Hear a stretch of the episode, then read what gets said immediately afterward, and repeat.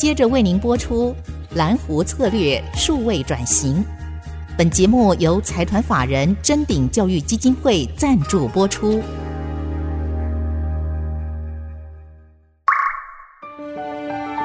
蓝湖策略数位转型，让主持人简真富与您提升决策品质与产业升级，掌握先机。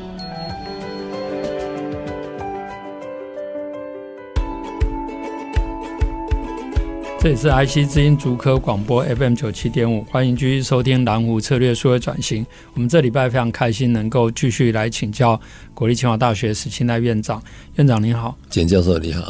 院长，我们上礼拜哈，其实刚好提到整个台湾在您还有这些先进们去技转的这些基地电路，然后推动整个台湾基地电路产业的发展。那中间因为您继续留在工研院，嗯、工研院 spin off 包括联电、台积电、世界先进等等这些企业，其中一个很重要的事情就是工研院它的。角色跟定位，您用利他、用创新等等来来形容。那我知道我们清华大学经济系呃刘瑞华教授，他以前用看得见的脑来形容工研院，其实就是整个台湾产业的大脑。而且他帮台湾的产业科技化，让台湾的产业可以升级，甚至也包括支持台湾很大一部分的中小企业，因为这些企业它也不太容易自己来做研发。可这些的过程里面，当然您从一个参与者到领导者，你见证很多技术从无到有的一个过程，可不可以就这个部分先跟大家分享一下？就是工研院怎么去把一个技术从无到有去 incubate 它，或者说怎么去推动这些研发？好的，这个当时候为什么会有这一本工研院的介绍啊？就是因为工研是一个很特别的结构啊，它是呃虽然别的国家也有类似什么国家级的这种研究机构，但是每一个结构每一个国家的那个。专注都不太一样，有的把它看作比较是研究的，嗯，但台湾呢是把它定位到跟产业的应用科技是有关系的，是，那这个就会塑造了说工研院产生不同的这个做法，还有它的定位。嗯，我以前也很多机会跟很多国家的这些研究机构的领导也谈过，那都是还蛮。有趣的哈，因为大家都在比说，哎，你们哪个方面做得好，哪个方法是不是可以借用哈？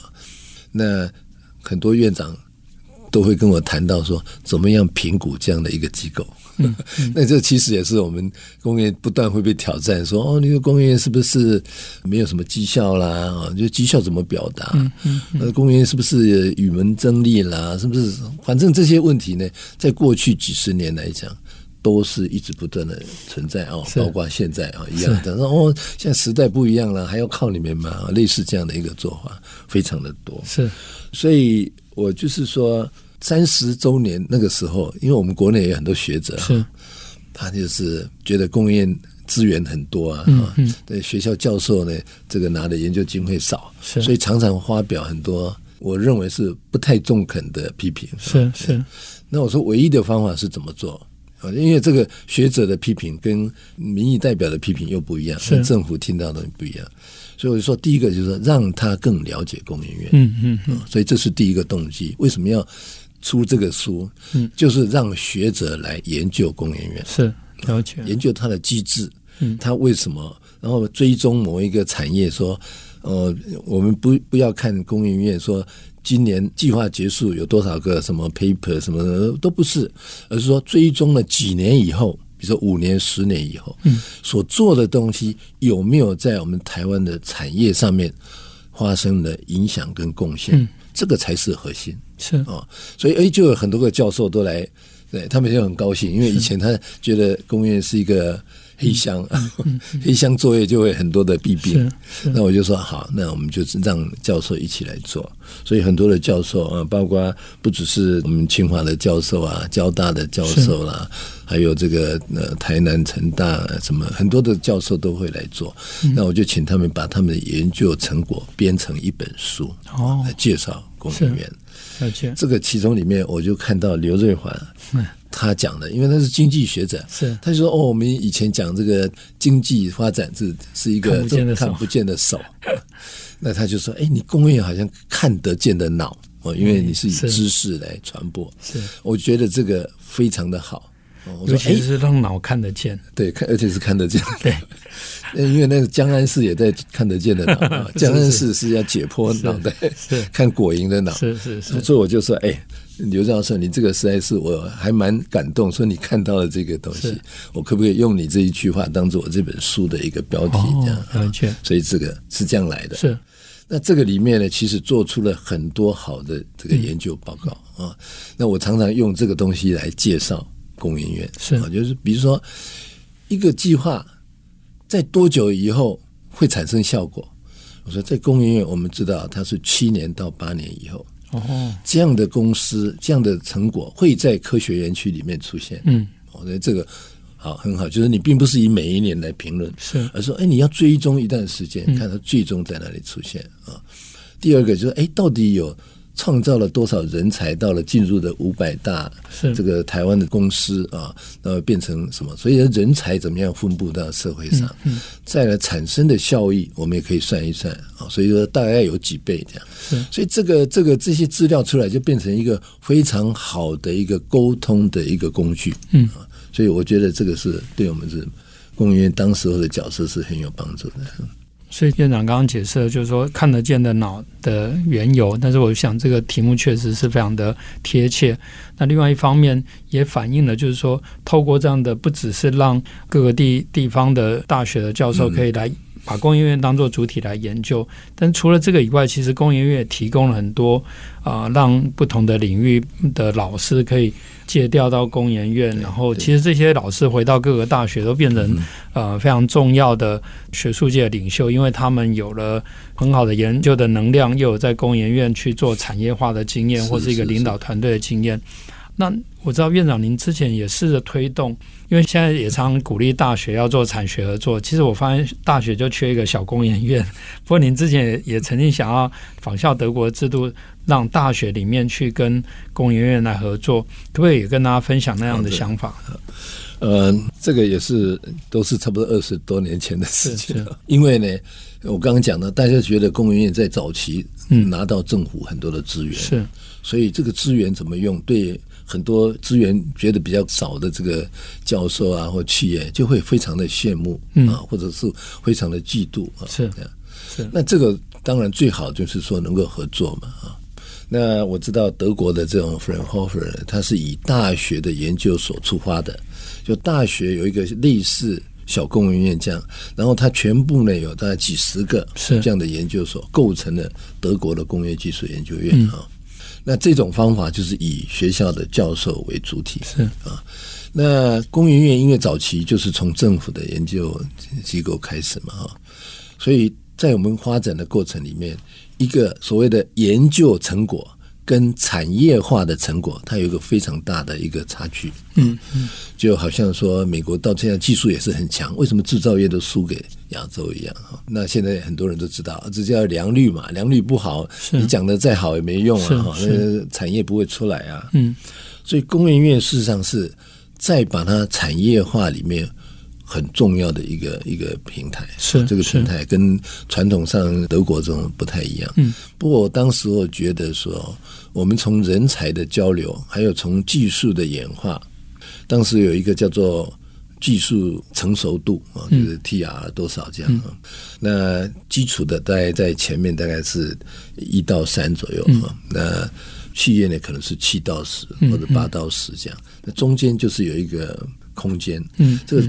中间就是当时候工研院的定位，是是。那当然，慢慢的大家说，哎，越做越往前，越做越往后，都有这样的东西。但是怎么协调是很重要的。所以当时我就说，那我们应该把一个联合研究中心是摆在学校里面，是是，综合两个不同机构的长处是啊。就是学者呢，他是比较探索一些未知的东西，就知识型的探索。但是公园也是会比较把你已经有了知识，怎么样把它组合变成很容易去商品化，是这样的一个过程。这两个呢有很多不一样。比如说在学校里面，他就是想很多新东西，但是他不一定要坚持把这个东西传下来。是，也就是学校的研究室里面比较不容易传承。嗯嗯啊，那工业要产业化，你一定要有非常好的衔接的能力，是，我把它制度化，到最后才能够变成企业化。嗯。这两个怎么把它组合？所以当时我是要尝试，所以我去做了五个学校的联合研究中心。是清华大学也有一个，是是是交通大学也有一个。交通大学呢是以通讯为主，嗯，清华大学就是以奈米是这个研究中心这样。所以每个学校去看它的专长设立这样。嗯，嗯，嗯，那当然现在当然是也很多资源的的分布跟以前已经不一样了，是，所以它就变掉了这样。对，而且台湾的研究中心很容易变成是一个以计划为主的，跟着那个预算的资源，不太容易有长期性的累积。呃呃，对。因为您刚刚提到德国制度，它其实是在那个大学里面的一个小工研院，它有一个实体，或者是有很多专职的人员。当然，您从工研院出发，因为工研院的原来的设置，程度您刚刚讲，跟粉哈弗的一开始巴登纳不不太一样。但是您现在借着跟五个大学去成立联合研究中心，如果最后能够走到小工研院，其实是把两边的优点都整合起来。那当然，我们也希望这样的理想啊、未来能够再继续的被被推动。但是从这个观点，也可以再来请教，就是说，因为呃，刚刚您说，诶，这个调查刚好发现说，一个工研院的技术，它到产业落地可能花了七八年了。那呃，你也用那个。技术成熟度来讲，说我们一般认为大学应该做比较基础的研究，然后像公园做技术发展，然后产业化等等。现在问题就是说，大学不是每个人都在做基础研究啊，有些可能是为发表而发表啊，或者是做的不见得重要。当然，我们也尊重学术的自由，就是所以怎么样让。因为台湾这么有限的地方，这么小的国家，我们有限的资源，应该让它更好的去整合。一方面要尊重学术的自由，一方面就是说你，你你真的在做基础研究，那你就恰如其分的去做。那你做产业化，你真的要把产业化做好。那怎么样去让这个台湾不同定位的这些组织，不管是学术机构、研究的法人到产业，这中间的一个整合？因为您也呃。领导这个整个发展也也有很多的想法，也在戏谷待了很长的时间去访问等等。你怎么来看待？如果要要再把这样的整合、虚拟垂直整合，然后从基础研发到技术的发展到产业化，你觉得哪些环节可以再加强？他会这样的状况是最早是这样子哈，就好像分得很清楚。其实现在已经慢慢的。融合在一起，因为现在学校也都推动产学啊，是什么也有呃育成中心啊，也有很多哈。但是这个结构呢是会越来越充分的，啊，因为在学在美国的话，其实没有公务员这一段啊，它很多学校啊跟企业，那就是说产学的这种概念一定要普及化才行啊。比如说企业以前也不太重视跟学校的教授啊什么来往，他们。最需要的时候，哦，你学生教导学生是你的事情嘛？嗯、我只要来这边弄个广告就可以哦，学生。所以，所以他这个呃，企业要改变他的想法，是学校也要改变他的想法，那慢慢慢慢就会结合的会比较好。那当然有一些比较重大的东西或者一些服务的东西，所以工研院呢，它也要随着时间去转变，去调整他的角色。是。是那我们呃先休息一下，等下继续来请教院长怎么样来推动这些创新还有研究的发展。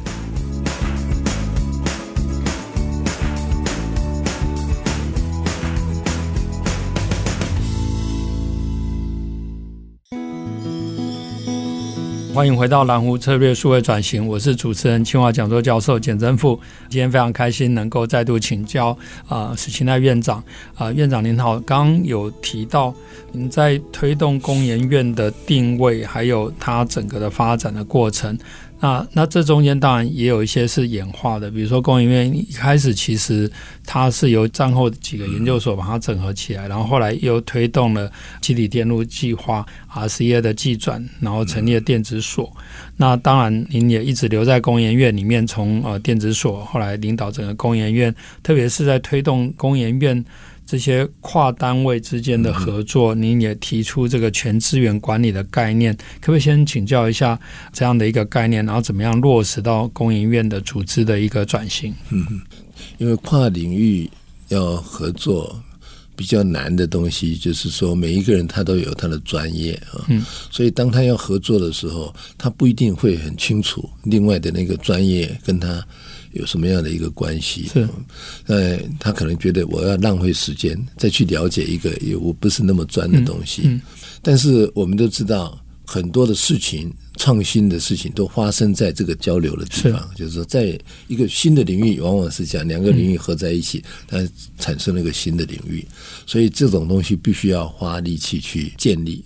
那开始的时候当然很困难，所以你必须要设计一些机制，萝卜跟跟这个这这个那个棍子都要一起哈。是，比如说，哎，你要让它做转型的时候，那你原来它的东西，你就要慢慢给它减少。嗯，我觉得，哎，你不能。一直还用过去的方法，是，那我给你新的资源，让你去尝试新的东西、嗯、啊，那这样才能够慢慢把它调嘛啊，这样就这，所以这个就是蛮重要，就要在机制上面要去鼓励啊。那第二个就是说啊，要花一些时间做沟通啊，嗯、因为沟通其实花很多力气啊。是、呃，这个呃，以前讲说，哎，这个。转型里面最重要的就是百分之七十都花在这个沟通上面，是是是，真正的真正的那个力量呢，会被会被消磨掉。嗯、那但是你一开始做了之后，它慢慢这个效果就会显现出来。尤其是在两千年以后，啊、嗯，我们这种网络也慢慢越来越通了啊。嗯嗯、那有很多的其他新的概念都出现了，什么纳米技术啦、生医啊，都慢慢变成很重要的时候，嗯、那怎么样去把？你原来在资讯电子，原来在材料，嗯，原来在这些东西不断的能够结合探索那个新的领域，是就很重要。是，所以这个所谓的全资源，就是说你不要只看自己现在有的东西，嗯，而去看，当你往外看的时候，你会看到一些资源你从来没看过的，怎么样去把它结合在一起？是是，那这些就会变成。对你所有做的工作里面很重要的资源，这就是全资源。就除了你自己掌握的东西，能够看到别的地方有这个资源。是，我其实在这边也分享一下，之前就是看过院长提过全资源管理。其实，在就在那个看得见的脑这这本书也有提到，很多人以为所谓的资源管理好像都是一种从 cost down 的或节省资源的观点。其实院长所提到的更多是。自己的资源，还有刚刚提到外部的资源，或是甚至组织以外的资源，然后你可以创造更多的资东西出来，而且是让一个资源透过合作的过程，还有创新的过程，创造更多的重效。那这也是我觉得在。刚刚我们在前一集呃提到这种戏骨的创业家精神，很多 informal 的连接就是这个 give and take 嘛，而且这个资源不要只有自己、嗯、自己好像专属，嗯、然后或者我们很多单位就是各个单位都要自己一个同样一个资源，而没有去互相 share。对，没错。然后我我那时候呃刚刚提到说。一方面是读了院长的书啊，工研院的书的介绍；另外一方面啊，我后来二零零五年到二零零八年那时候借调去台积电的时候，就把全资源啊，因为在管理里面，工业工程领域就有所谓的全面品质管理，然后这个所以就这个多一个字哦。不过我有引用这个来源是从院长，就叫全面资源管理，就是希望把。这种全资源或全面资源管理的概念，跟所谓的全面品质管理做一个对应，让它作为另外一个去推动组织转型的的重要工作。那刚好对于台积电来讲，它是一个晶圆代工，对，所以它不可能我每一个客户我都要帮他备一套资源。它其实就是，嗯我后来用台湾的快炒店来形容，因为你看台积电它十座工厂，嗯，可是它有六百个客户，嗯，一万两千个产品，这是财财报讲。可它只有一千两百万片，所以平均一个客户只分一千片，虽然一片可能几万块美金，然后你十座晶圆厂，所以你不可能说像那种组装业，就是我一条线我只做这个 Apple 的产品，我只做什么，然后我就一直重复，它必须是。在参与的同仁要有这种全资源管理的概念。不过，我也借这个机会也，也再次分享，再次感谢当初呃院长所推动的这个概念，然后后来也也让我得到启发，在借调台阶的时候去推动全面资源的管理。那您刚刚也提到，在这样的过程里面，开创了，甚至工研院当时包括跟清华合作奈米，然后工研院也去 incubate 像生医、服务科学等等，这些其实都是在。有限的资源，然后利用你刚刚提到全资源概念去让它它孵化出来的。那也让工研院变成一个。不只是看得见的脑，而且是变成一个知识的宝库，就是很多人都可以来这边取经，找到资源，然后工研院也会 leverage 外面的资源，然后这个围墙就慢慢的打破了。这也是上一集您提到说，整个科学园区也应该把围墙打破。那当然，现在清华的围墙现在我也把它打破了，那个光复路整个看起来开阔。那你你怎么样来看待？就是说，一个研究机构跟大学除了实体的围墙以外，怎么样让这个组织之间的这种围墙？呃，您刚刚也提到沟通很重要，但是还有什么样的方式来来让这样的一个组织之间的壁垒变少？因为大家都鼓励跨领域，可是跨领域就很好像很难做。对这个，所以我说为什么要花很多时间沟通啊？就是要建构一个理想。这个理想是比较重要的，嗯、因为你短期内你看不出来说为什么我要是跟你合作，为什么我的资源这么少还要跟你那个哈，所以你只好画个饼嘛。是，所以通常我们都要从先画饼，说如果我们合作，嗯、我们可能会创造比较大的饼。嗯、可是你如果没有做法的话，嗯、这就是会变成骗人的。是是，画个大饼是吃不到哈。是，所以要怎么样想办法说做一点示范。嗯让他真正看到，哎，真的这样做是不错啊！是，那我其实也蛮谢谢你哦，就是当时候你去台积电，后来回来就当了副研发长，是是是。那我就说，因为学校本身是教授的。idea，所以它还是天马行空的很多，你很难用一些制式的管理的方法来做啊。那我到学校的时候，我就发现说这个是一个大问题啊。嗯、但是我们如果要做一些有一些成效的哈，嗯、那我们还是必须要有一些基本的原则。嗯，所以那时候我就找你说，我做这个 U spin I spin 做完之后，我希望这些机制能够在研发处啊，研发长这边能够建立，因为每个教授都做。一些东西，我们怎么样把他的教授的研究的成果能够有有效的展开，是让社会能够来利用。那这这种过程呢，有很多是经由创业，是尤其是经由学生的创业啊。所以，怎么样鼓励学生的创业？那就很重要。可是教授没资源啊，学生也没资源。我说校友很有资源，是，所以我们要建立一个管道，嗯，把校友的力量引进来。是，那这些东西都是一个机制。嗯，还有就是说，校友也可以帮助我们的这种比较实体，比如说，呃，育成中心啊，那那里面有很多的服务啊，比如专利的服务啊，什么会计师的什么这些这些服务，在校友里面有非常多的专业的。嗯。的能的人要怎么样把这些人拿来说？哎，我跟学校是有关系的。是我说这个很自然啊，因为所有人毕业最感念的就是他的母校嘛，是是，所以这些都是我们看到，这本来不是你的资源，可是你要想办法把它引导之后，嗯，他这些力量可以结合在一起，所以学校就可以创造跟以前不一样的一个绩效。是啊，当初当然非常感谢院长。嗯在后来离开工研院，然后也被美国邀请去斯坦福做访问学者，然后后来回来接任呃清华大学的科技管理学院的院长，并且在那个时候开始推动所谓的 U Spin，就是从大学里面去去做创新创业，然后 I Spin 从研究单位或研究中心来推动。那我刚好啊，从二零零八年回到清华的时候，就接任呃副研发长兼产学合作执行长，那时候就呃刚好。呃，有机会更多的来跟院长请教，也也把这样的想法跟研发处、跟育成中心落实在一起。我我在这边也分享一个有点相关，跟那个全职业，因为我那时候我们后来就也是在我任内的时候，我们就去写这个 business plan，用借钱的方式，因为育成中心是可以招租赚钱的，所以不像呃我们很多。公家单位呃是要先去框列预算来做，所以当初我就写了一个呃 business plan，然后就用用借钱自筹，然后就随在科管院的旁边盖了现在的这个新的创新育成大楼。但是在那个还没有那个是后来盖好，但是还没盖的时候，我们的育成大楼主要在育成中心就就前面啊、呃、很小的地方。那我我接任这个副研发长兼产学合作执行长，我一去看就。我自己就有一个办公室还蛮大的，比那个大，比我自己的办公室还大，系上的办公室大。然后呢，那些职员也有另外一个办公室。然后执行长底下我们有几个组嘛，哈，所以我们有育成中心有育成中心的主任，技专组有技专组的主任。那我就说，其实我们都是学校老师去兼职，然后我就跟几个主管讲讲，我说，哎，来来，我们。育成中心最重要的全资源管理，就是要把这些资资源效益、空间效益要发挥出来。所以我说，我的办公室就在我系馆，我来不用办公室，我把我办公室让出来，然后把那些做大间的那些秘书呢集中到我办公室，那其他的人当然也就都不要办公室。所以呢，就一下子就空出很多空间可以来来租人。好，那重重点不是赚租金，而是这些人是可以。创造一些更多的一些机会，不然大家都排很久，又很难进来。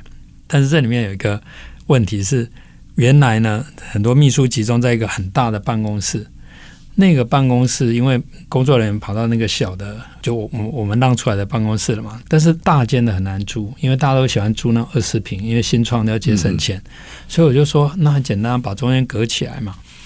就我那个当时那个副研发长的秘书就告诉我说，虽然我愿意让出我办公室，但是以后的主管搞不好还是喜欢有大办公室啊。所以我现在把它隔起来的话，以后要拆的话很麻烦。哎，我觉得他这个蛮有道理，而且也谢谢他也跟我讲，我说这样好了，我们就不要隔，但是要怎么租呢？租办公桌，就有点像 co-working space。所以那一间呢，租办公桌一，我记得一张桌子一千块、两千块，所以它变得非常便宜。所以后来有些公司，包括那个活动通，他们的两个创办人，一个是在台科大，一个在 Acupass，他们在我们那边创业，就是因为我们是最便宜。很好，也就是我们当时加州的办公室一样。啊、也是这样对，但是不，我我我必须要讲说，在那里面后来创的成功的公司比那个大间的还要好。那这这个也是呃院长所推动的这种全资源的管理跟创新精神的另外一个一个实际的例子哈。那我们今天的节目就先到这个地方，我们下个礼拜还要再继续来请教啊、院长更多他在推动创新还有推动整个啊、产业生态系统里面的的这些经验。